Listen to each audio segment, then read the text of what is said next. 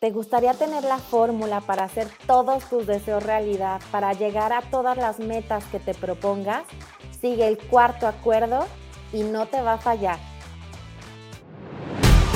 Bienvenidas a Grandiosas, un podcast para recordarte lo grande que eres. Somos Fer y Rocío y nos encanta tenerte de vuelta. ¿Cómo están grandiosas? Bienvenidas. Estamos felices de recibirlas de vuelta. Hoy estamos de nuevo con, el cuarto acuerdo de este libro increíble que ya lo conocen más que nada, cuatro, los cuatro acuerdos de Miguel Ruiz. Y hoy estamos felices, ¿verdad, Rocío? Ya es el cuarto acuerdo, pero resulta que son cinco, pero son cuatro, pero son cinco.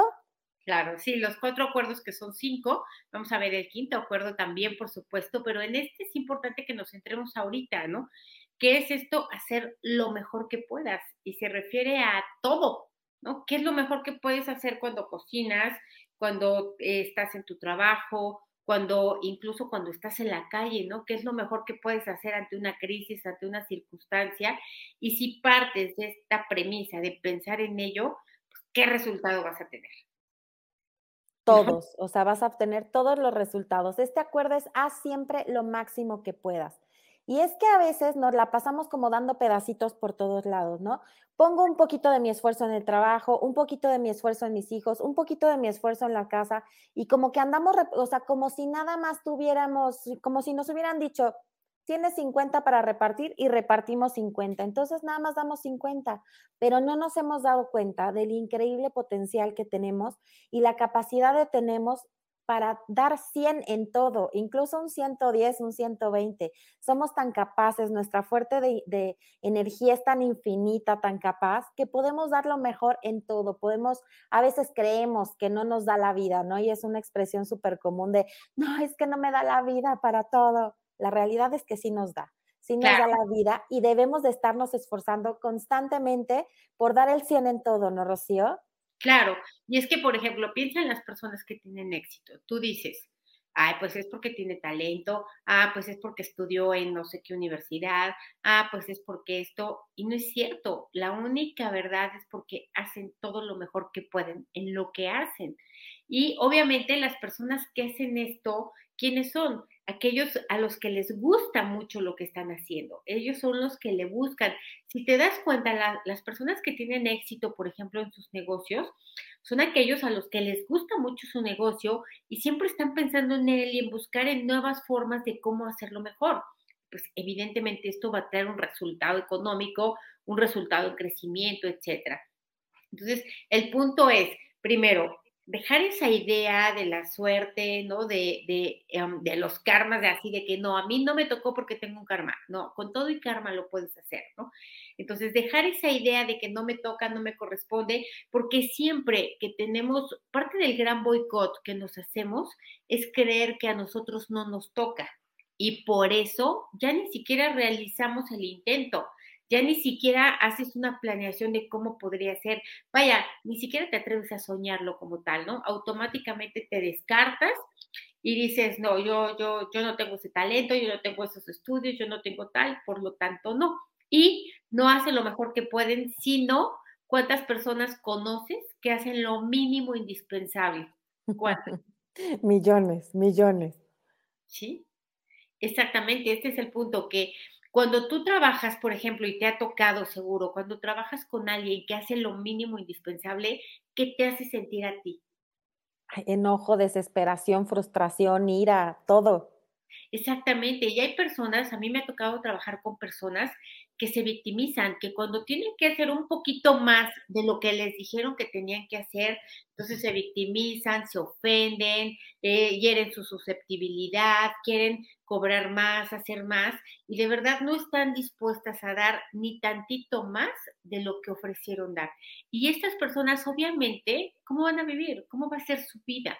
¿No? Pues claramente no va a despegar, claramente no van a tener la comodidad que quisieran o, la, ah, o, romper esas limitaciones que todos de una u otra manera vivimos.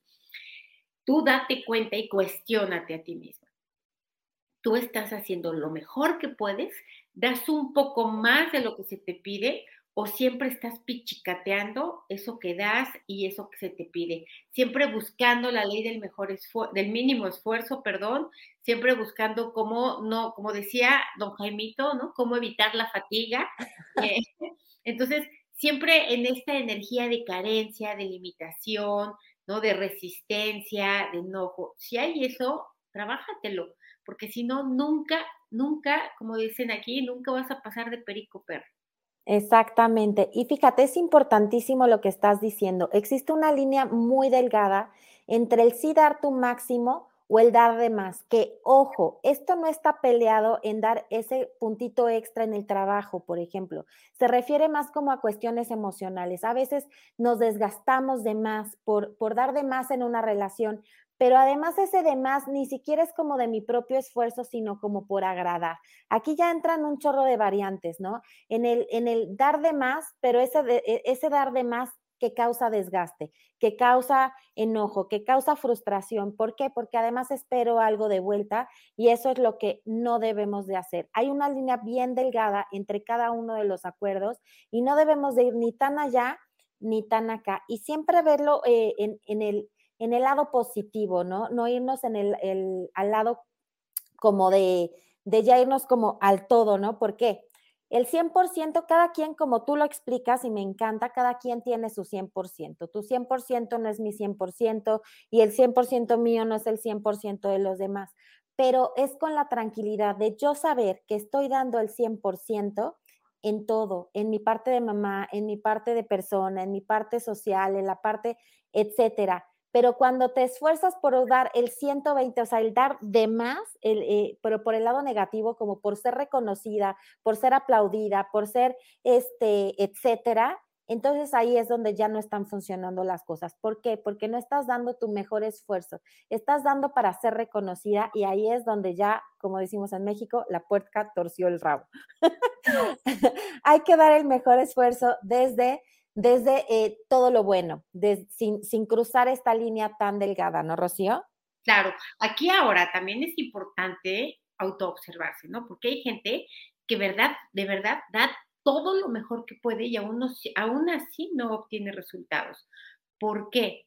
Porque en realidad no está buscando un resultado, lo que está buscando es la aprobación de otros o la está moviendo e impulsando la culpa o está haciéndolo por otra razón. Yo me he encontrado muchísimas personas que tienen dificultades con el dinero que trabajan mucho, pero que no trabajan por dinero, trabajan por merecimiento, trabajan por reconocimiento, trabajan por aceptación, trabajan por recibir un poco de afecto, trabajan X. Entonces, pues obviamente su energía no está enfocada en eh, crear dinero, está enfocada en crear aceptación. Y la consiguen porque de verdad dejan el alma embarrada en todas partes.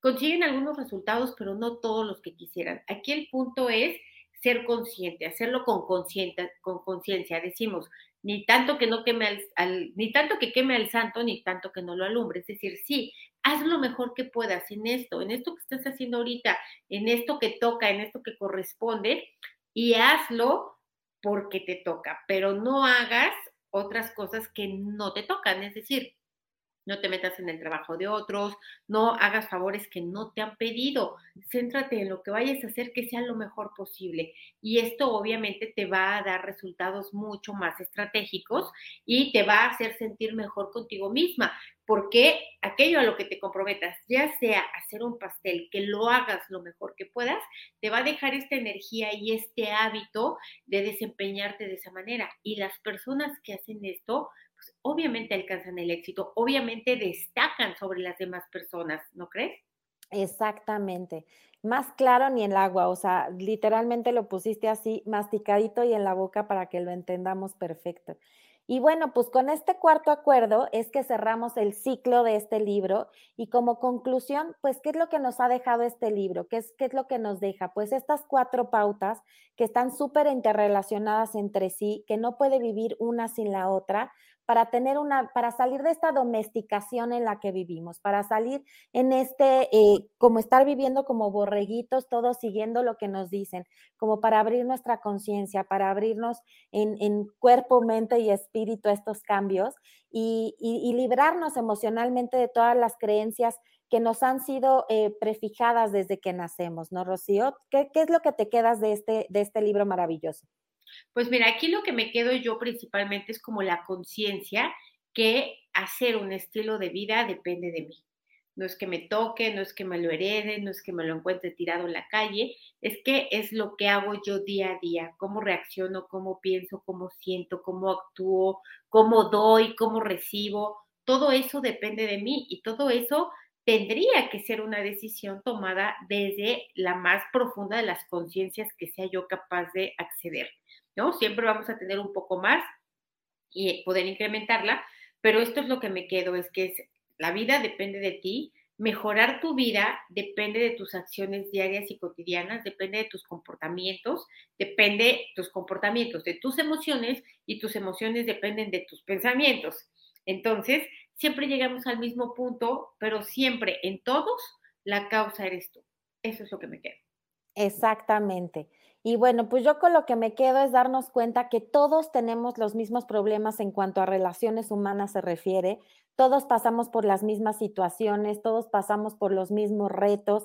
Este, y lo más importante para mí desde mi perspectiva o lo que más me quedo con este libro es la fuerza de la palabra la fuerza de la palabra, la fuerza de la comunicación, la fuerza de ser impecable con lo que decimos y, y, que ser feliz, pues depende de cada uno de nosotros. Ser feliz está en nosotros, en nuestras decisiones, en lo que estudiamos, en lo que queremos hacer conciencia. Entonces, pues grandiosas. Esperemos que se hayan quedado con todo esto y con muchísimo más. Esperemos que hayan disfrutado este libro tanto como nosotros. Y como dice Rocío, estos cuatro acuerdos resulta que son cinco y cinco que eran cuatro. Entonces no se pierdan los próximos capítulos porque muy pronto tendremos el quinto acuerdo. Y recuerden, grandiosa, si esto les gustó, si esto les sirvió, ayúdanos a seguir compartiendo. Eh, cada día somos más en, las redes sociales y estamos felices por eso. Y las invitamos a que nos ayuden a seguir esparciendo estas semillitas, seguir sembrando eh, conciencia, amor, felicidad, tranquilidad. Y pues ya saben, denle like a la campanita, estrellitas, todo lo que ustedes ya saben. Nos encanta que estén con nosotros. Muchísimas gracias, Rocío. Muchísimas gracias a todas. Gracias, igualmente. Bye. Bye.